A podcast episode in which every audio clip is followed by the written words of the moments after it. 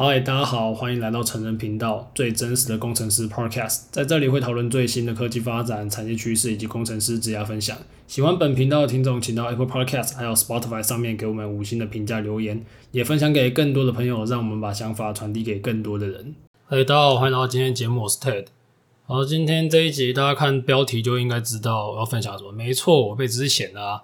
好啦，不过不是现在的事情，是一阵子以前的，就是因为最近。其实海外科技业蛮多那种之前啊，还是说，反正是经济不景气等等的消息一直出来嘛。我觉得真正惨况应该会在明年 Q1 开始吧，可能今年陆陆续续会有一些开始，但其实最惨的应该会在明年。不过像之前的集数有分分享过嘛，台湾要被之前应该是比较少见的。台湾就是要么给你放什么无薪假、自主放假啊，什么有的没的名义一大堆这样。所以，呃，我不确定大家是不是都有这样的经经验啊。不过，今天在这边可以跟大家分享这是什么样的一个体验。好，大家可能听我今天讲，也好像其实好像也蛮平静的。对，我其实我刚刚在想说，干我是不是应该用个什么那种呃很夸张的那种开头开始？后来想一想，其实好像我整个过程都不算是太有那种什么。烦躁是一定有的，但我没有像有些人说什么哭出来还是怎样怎样的，我是没有那么夸张啊。啊，呃，跟大家分享我为什么会被之前。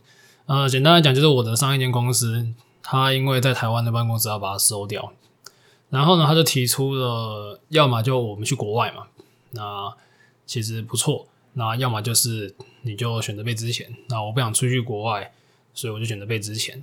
那被之前的时候。那时候被通知到到我离开公司，其实还有一个多月，所以其实等于说那个多月你我也不用干嘛，可能快两个月我也不用干嘛，然后也是我公司的薪水这样，那基本上也有一包那个之前费，所以我觉得还不错。因为房就是反正就是我觉得会有给之前费就是算蛮好的啊，让你不会那么的压力那么大。那我其实。因为我也没有遇到什么太麻烦的情况啊，我蛮快就找到下一个 offer，就好像消息的一个月内我就拿到了吧，所以呃也没有太多的折磨了。不过其实中间心境是有蛮多转变的，因为其实我们一开始知道消息之前大概一个月，我们就有收到风声，可能那时候就还不是百分之百。那时候其实我自己也想说，那我要不要就出国这样看看？所以那时候也还没有认真下定决心。我真的下定决心是已经确定好说好，我选择要被资遣开始，然后我再开始准备。我想我的准备期，我那时候准备期加起来可能就一个月左右而已，是从面试到拿到 offer 就一个月。然后这一个月之之间做什么呢？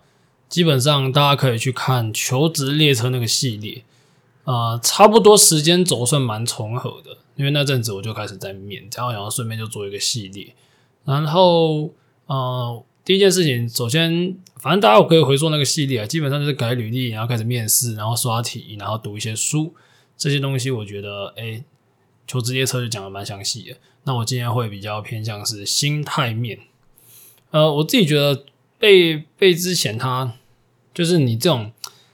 啊、被勒掉最最麻烦的情况是你的心态会比较浮动了。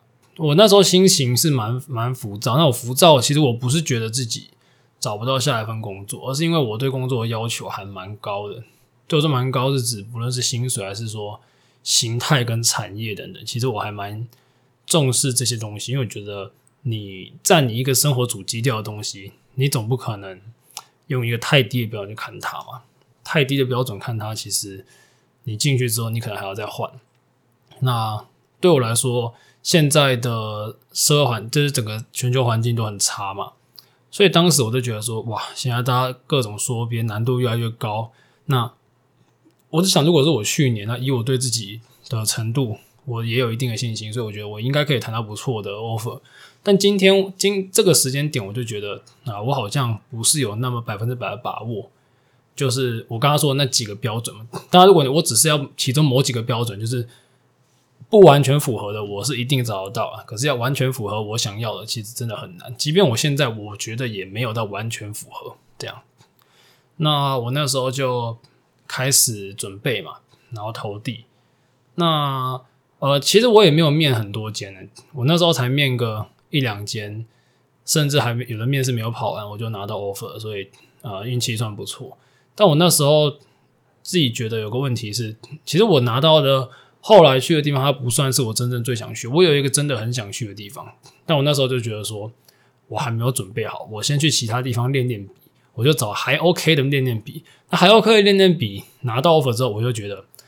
你那时候就自己就很像是那种什么学测指考，因为像是你今天，比如说你今天什么考学测，然后你上你上那个好，你上那个交大职工好了，然后呢，你觉得你其实可以上台大职工，然后你就会想说啊，好啦，不然就先这样好了啊，你要考只考，等下考更烂怎么办啊？不然交大资工也可以啊，类似这种感觉。然后我就反正我就去我就去那个还可以的选项，啊，是说整体来讲也还 OK 啦，只是我那时候觉得如果我是。手上有个正职，以我自己对自己的，我有余裕的情况下，应该是可以拿到更好的。但没办法，那时候就是这种情况。那就其实有另外原因，是因为大环境啊，就现在大环境、呃、非常的不好。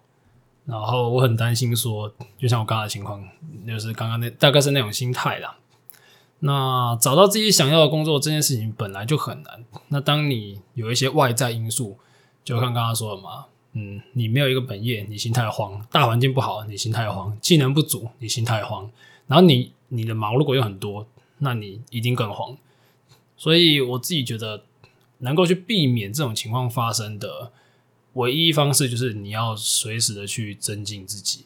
特别是像未来的这一年，非常非常的艰辛啊，短则一年，长则更久，一年多。是说也不会到两年了，但是就这段时间里面，我自己有听到很多风声，那些就是很多听众朋友可能是想要转职，但其实最近的就业市场对转职的听众不太有利，像去年对转职是非常有利的，所以你会看到这一两年，特别这一年会有非常多转职成功的案例，那有非常大部分是在去年，因为去年实在缺人手缺太多了。那今年应该就不会那么的容易，所以今年要转职的听众，我只能跟各位说辛苦了，你可能要花更多努力，那你拿到的配可能也不会比去年没有你优秀的同学好，但没有办法，这就是大环境。那你能够做的就只有保持你自己的实力，随时保持自己的竞争力。那竞争力这种东西，它其实很抽象。你可以说是软体能力，你的软性特质，你的人格特质，你做事的方式，你对生活的一些纪律等等，其实有太多个层面都是竞争力。不是说你今天刷题才叫有竞争力。我自己觉得保有竞争力有非常非常多的层面啊，你可能可以多阅读啊，多培养人际关系啊，多培养呃学习能力啊，多培养你任何想做的事情。就是在这个变动的社会，你应该随时去。接触一些新的东西，随时去保持自己更替的一个状态，因为我自己觉得这一个世界，这一个呃，应该说，这从现在开始的往后的日子里面，已经不太没有那种所谓的稳稳做四十年这种东西，因为我们东西一直在变，用非常非常近乎疯狂的速度在改变，所以。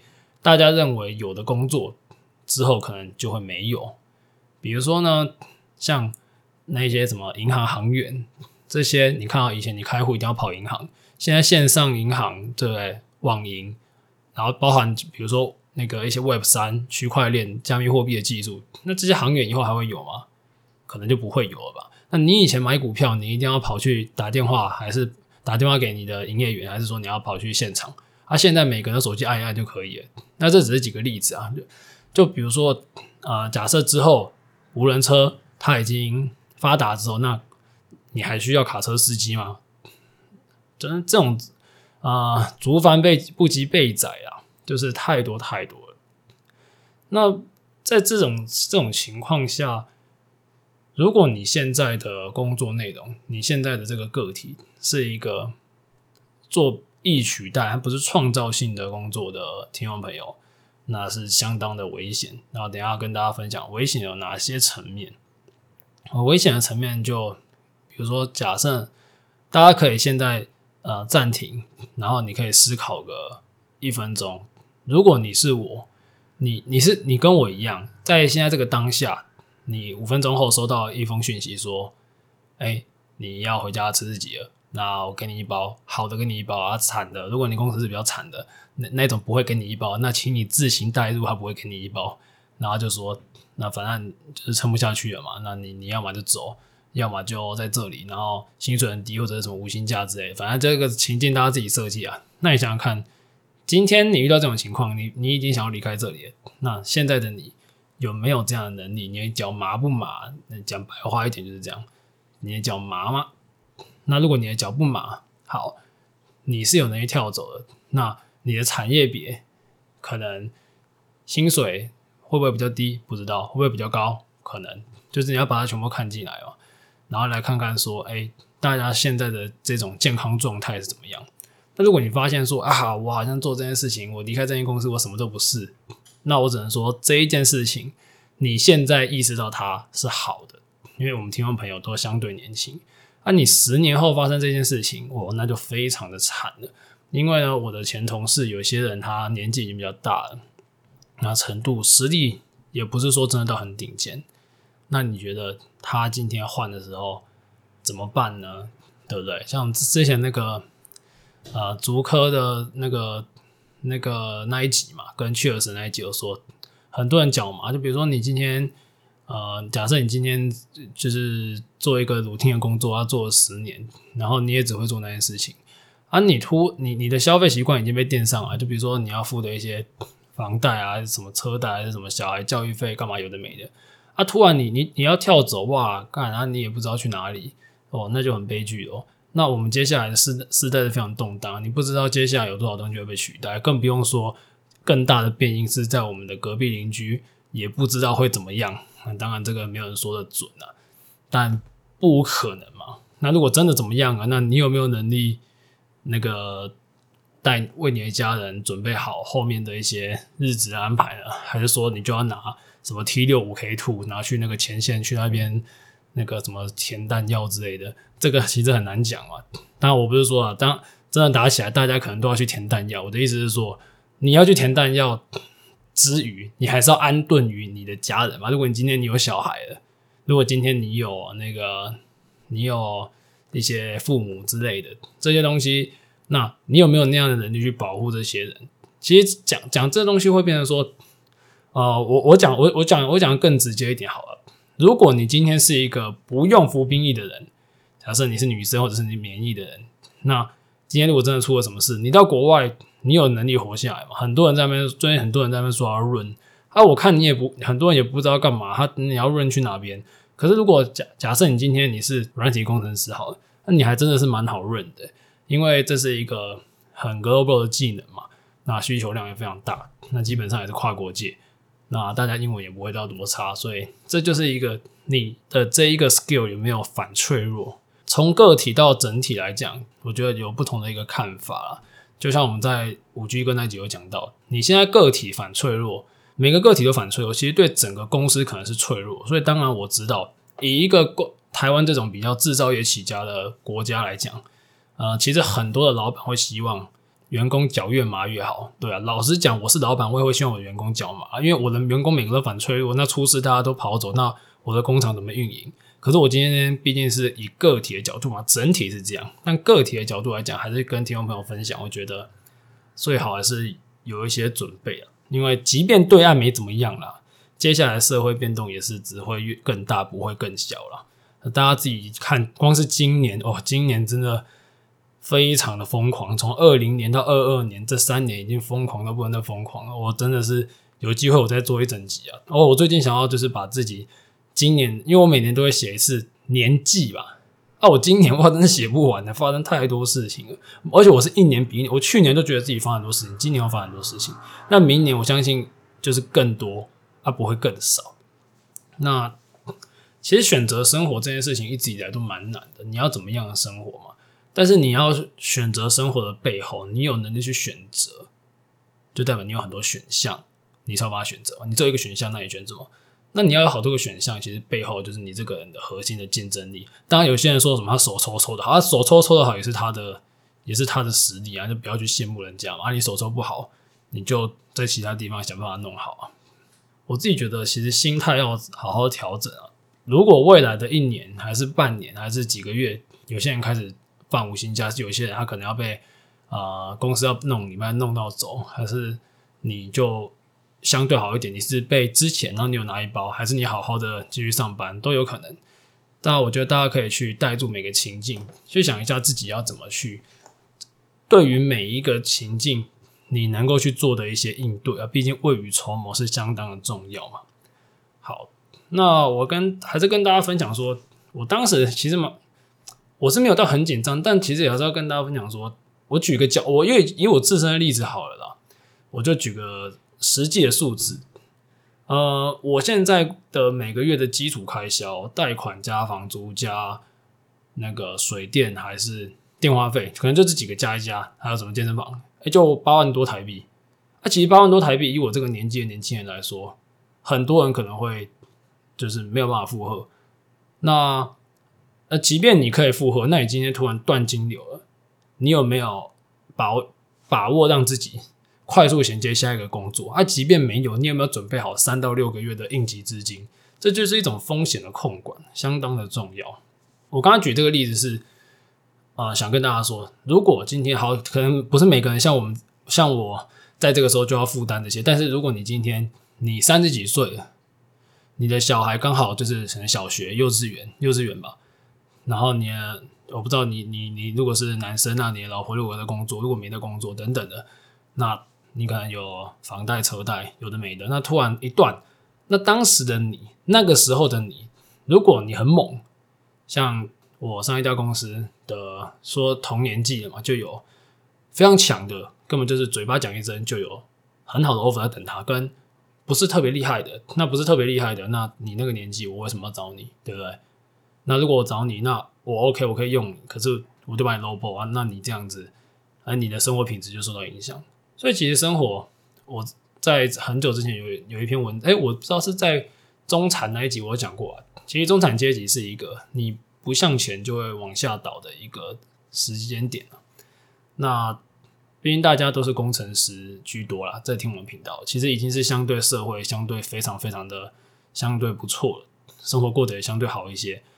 所以我自己觉得我们的群体的知识水平跟呃，自我成长能力跟拥抱新东西的能力是相当不错的，所以在这里跟大家分享说，哎、其实面对生活的不确定性，刚刚我刚刚跟他讲只是被勒哦，但今天不是被勒。假设你今天怎么注意被车撞到之类的，这种东西其实都是生活的不确定性啊。其实总总结来讲，就是有很多个可能，很多都你觉得不会发生的事情，哎、或许有可能会发生。像最近大家都觉得币圈啊、呃、最安全的。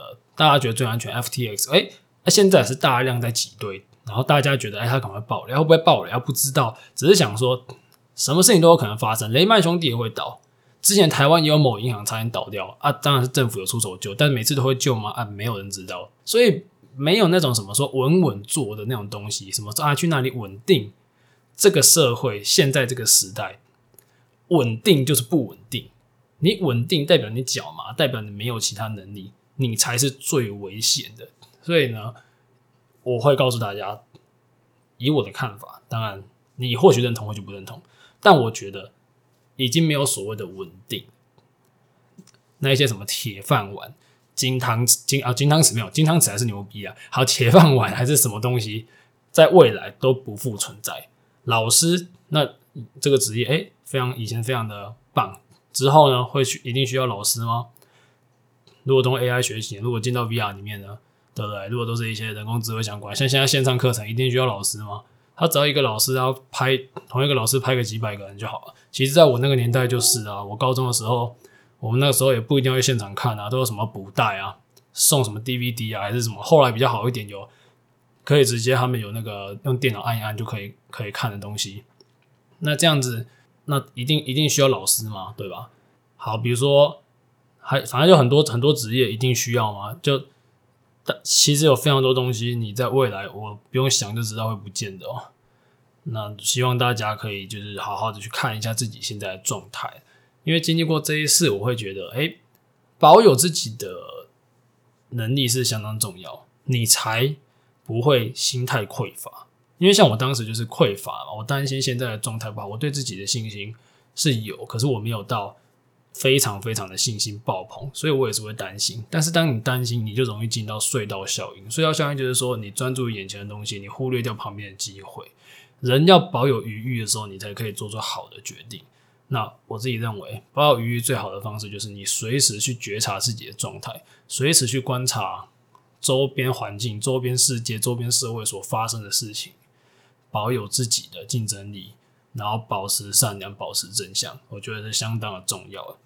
好，我们节目的后半段，我们现在要来，我们现在要来那个回复 Q&A 啊，这个这个。其实我一直觉得古癌这个节目很很很不错，因为古癌他讲话就很快嘛，然后他思考也很快，然后他的节目大概有一半都是 Q&A。当然，当然你回复 Q&A 你是需要有一定的知识水平啊。可是我觉得，哎，这样蛮好的，互动性也是很高，所以我希望有一天我也可以跟他一样，这样就是可能不用到每集啊，跟每个月还是每半个月就来一个大量 Q&A。我们我会希望，哎。如果大家有希希望我们做这系列的话，可以帮我们在 Apple Podcast 跟 Spotify 五星评价。那 Apple Podcast 它可以五星的留言在那个下面，然后如果是你是 Spotify 没办法留言，你也可以哎截图你的五星评价，然后呢私信给我们，要把你的问题留下。好，我们这一次呢是在这一次是在那个 IG 上面去找的。好，我们就一题一题来。第一个。面对不定时的让员工放假或裁员，身为工程师应该保持什么心态？谢谢。我跟你讲啊，我真的没有偷看那个问题，所以呢，这一题其实就是我前面在讲的东西。大家直这一位朋友，你可以直接依我刚刚前半集所讲的东西，就是这个回复。好，下一题，想请教，在台湾软体业受景气循环的影响多寡？嗯，多，应该说什么行业都多了。那软体业，我觉得软体业是这样讲：你如果真的很牛逼，那永远都有位置给你。那如果你是一个中庸的人，那真的你会被影响。哦，之前就有分享说，我们现在面试从以前要一，现在一定要 strongly yes，现在一定要有面试官，两个面试官觉得他真这个人真的很牛逼，我们才才会要。才会往下面，一个人觉得牛逼才会往下面。那如果没有的话，你就直接不往下面。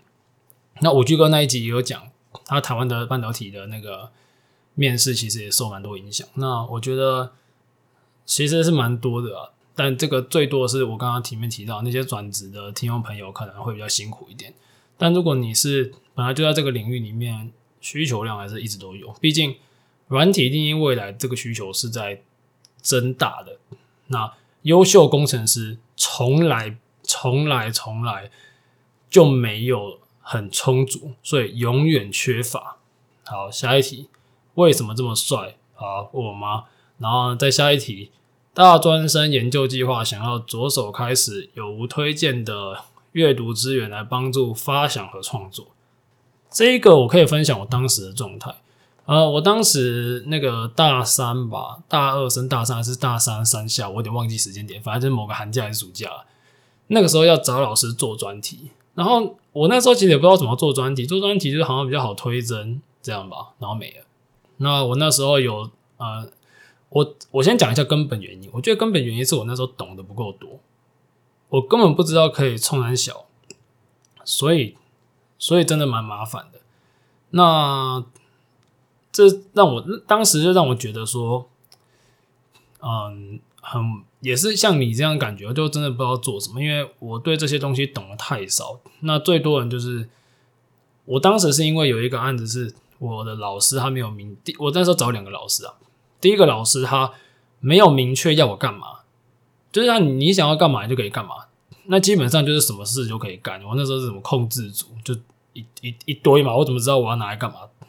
那我后来是找第二个老师，因为一些原因原因，我换到另外一个老师。那我另外老师是他刚好有一个题目想做，那我就直接跟着学长做。第二种情况呢，应该是大多数的人会遇到的。那我觉得对于一个专题生也是比较正常，因为你想嘛，一个大三生他怎么知道自己可以冲他笑？少我我不是说没有，有些牛逼的人，但但显然我不是那个牛逼的人。然后呢，一我当时有做事情就是我去参加，我就去台北玩，啊、呃，就去台北找朋友，然后呢住他家，然后我就去华山逛那个设，那时候刚好有什么红点设计宅三小的，然后我就去逛。哎，逛完发现没屁用，呵呵，真的没屁用。就是反正重点还是你会什么，所以我觉得如果你们老你现在正在找老师的话，我是觉得可以找有人带，然后就刚好 follow 学长研究啊，他做什么你跟着做一做这样。那如果没有的话，嗯，可能就多看吧。现在情况比以前好，现在 YouTube 上面一大堆有的没的，然后我觉得应该资源蛮多。如果我是你啦，我可能会疯狂看 YouTube 有什么牛逼的东西，在网络上就是随便乱查，看人家最近在搞什么这样。下一题好了，他说下两题一起干，这是什么？这个看起来有点像同学校同实验室嘛，因为同样都问这个，想问第一个是想问你觉得 ORAN 在未来的走向，另外一个是 ORAN 在未来的走向，台湾的发展潜力。干，我真的怀疑这是同学。好，我现在要先暂停一下，因为我他妈真的不知道这三小，我去查一下。OK OK，我稍微查了一下，呃，这东西是国际开放网络架构。什么组织成立了 ORAN，应该是这个吧？然后开放式架构，那他说就是不用被大厂依赖，不用采购传统电信设备，只要符合规范，然后就可以用。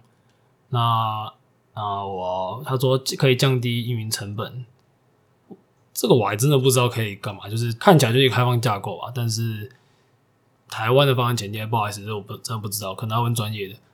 啊，查了还是不知道，对，可以跟大家科普一下这是什么东西。这样，好，下一题，想问 Ted 对于这阵子在找预聘的同学们有没有什么建议？方便分享刚找工作时的心态。预聘，现在预聘，现在现在他妈十月啊，不对，十一月，所以你现在是硕二上吧？我猜，我推荐你现在不要去找。我那时候也是硕二上，刚开始有去找。那个主管跟我说：“我太早来了，你硕二下再开始找就好。而且跟你讲，现在现在一定不会有人收预聘，也不是说不会有人收预聘，一定收的相对少，因为现在就是人力紧缩嘛。我跟大家分享，我那时候高通等我一年，就我整整 delay 一年才去。我我其实也是拿预聘，我硕士就拿到，然后我加我当兵、毕业、写论文、出国，中间做了一大堆事情，我一年后才去。但我那时候的景气跟现在景气不一样，这样。”方便分享刚找工作时的心态嘛？我回到我跟他说，我拿了一年预聘那个。其实我在拿了那个预聘之前，就是那那阵子面面了好多间啊，就什么大间的全部都去面过。然后我觉得，在你在硕士的时候面，其实比较像像是面爽的那种感觉。我那时候硕二下就常常跑新组。啊，现在很爽！现在只要你只要跟他说你疫情，你叫长辈，你就反正跟他随便唬烂一个理由。现在超多都可以线上面试，你就不用花高铁钱，也不用跑来跑去麻烦。然后回过头来讲这个，那时候心态，第一，那个如果你是问我硕硕二下找的时候，其实我还好，我就把它当做在玩，然后也很幸运就拿到 offer。但其实我拿到 offer 的时候，我一开始没有没有百分之百要去，那时候我就继续学论文嘛，口试嘛，然后口试完之后就出国，因为反正我出国做我的东西。然后做完回来等当兵，那其实当兵前到我出就是我回来到我当兵前中间还有大概将近一个月空档，我那阵子又有拿到其他 offer，我又去面试，就我也想要 drop 掉高通 offer，可是那时候我拿到的面试就是那个台湾 design house，我就觉得不太想过这样的生活，所以呢，我最后还是去高通了。那就是在我当兵之后，我就没有去。面试，所以呢，我真正认真面试的大概有三个阶段。第一个阶段是我硕二上的时候有面一两间的预聘，那时候没有上，因为主管说我现在来我还要等我当兵等太久了。第二阶段就是我拿到我 offer 之后，是我硕二下，那时候的确是可以拿一些预聘。那我觉得这个时间点拿预聘才是一个合理的状态。那再来一个，而且现在其实有那个延替，哎，对，如果你是男，因为你是男生嘛，嗯，你可以问问看有没有延替，延替的话就有机会，因为延替是有黑抗的。然后再来下一个。时段就是我那个出国，我去美国两个月回来之后，我中间有隔大概快一个月，然后再去当兵。这阵子就是那时候是想看看，想看看说我有没有办法找到更好的，如果有的话，那那么就去试试看。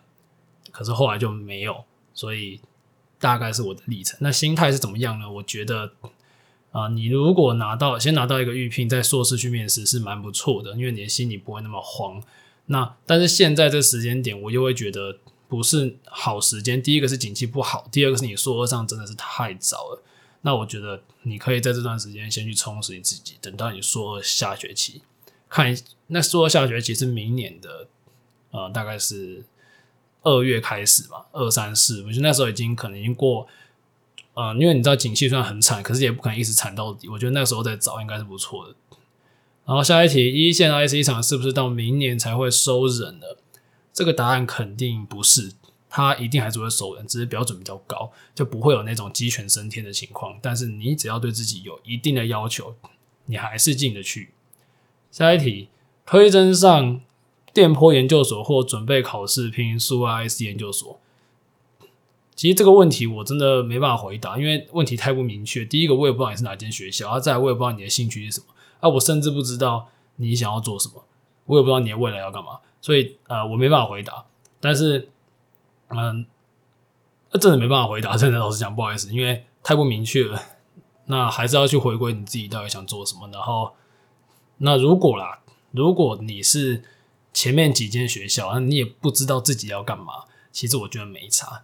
但如果你不是，特别好的学校的，那我觉得你应该先把自己塞到好学校里面，那你再来想后面你要干嘛啊？因为有太多层面嘛。当然，刚刚讲的是一个对大众的一个，对你不知道自己要干嘛，你不确定你要，因为现在看起来你会问我这个问题，可能你根本不知道自己的兴趣嘛。那如果你只是想未来找一份好打工的话，我自己觉得校名比组别还要重要啦。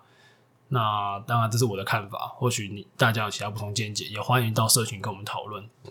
那我觉得，哎，总结来讲啊，现在的大环境不好，但也不是没有机会，因为机会一直都是给有准备好的人。然后每一次的机会，它都有非常非常多的试出，但它是垂直，它是往上流的，机会是往上流的。有能有能力跟有那个认知足够认知水平的人，他才有办法去抓住这个机会。所以，呃，如果你现在希望有看到更多的机会，有一些人他会在那边说啊，现在大环境不好，对，这是一个问题，没有错。但另外一种方式找到更多机会，就是你变得更强，那你也会有更多新的机会。那今天就分享我自己的故事，那跟大家来讲说，诶，如果你的生命中有一些突如其来的意料之外的事情，那你会你该怎么做？呃，我好像也没讲该怎么做，就是我怎么做这样。那啊，我总结自己的心态啊，就是很浮躁。我是真的很浮躁，因为我浮躁，就是因为我觉得我自己没有办法在我最佳状态去做。我是被突然打了一棒，因为我知道，如果有一个在职，然后在一个好的时机，我相信自己是有能力在往上爬到一个更好的地方。那但是现在的状态，我也是可以接受。整体来讲的形态也还 OK，那我也就不太多抱怨，毕竟抱怨是没有用的。很多人在那边。干天干谁？那那那你就是失败者，因为失败者在找借口嘛。那如果你想要好好的让你自己站在自己想要的位置，那就闭嘴去做你该做的事情。好，那今天节目就到这边。如果喜欢的话，可以到 Apple Podcast 帮我们五星评价留言，那也可以帮我们分享给就是有兴趣的朋友啊，然后让更多人认识成人频道。呃，我觉得未来会有一些新的计划，我也在一直安排要做，但就是。呃，慢慢来嘛，我不想要去逼迫自己。那我也很希望就是持续输出，持续建构这一个好的循环。那节目到这边，谢谢大家，拜。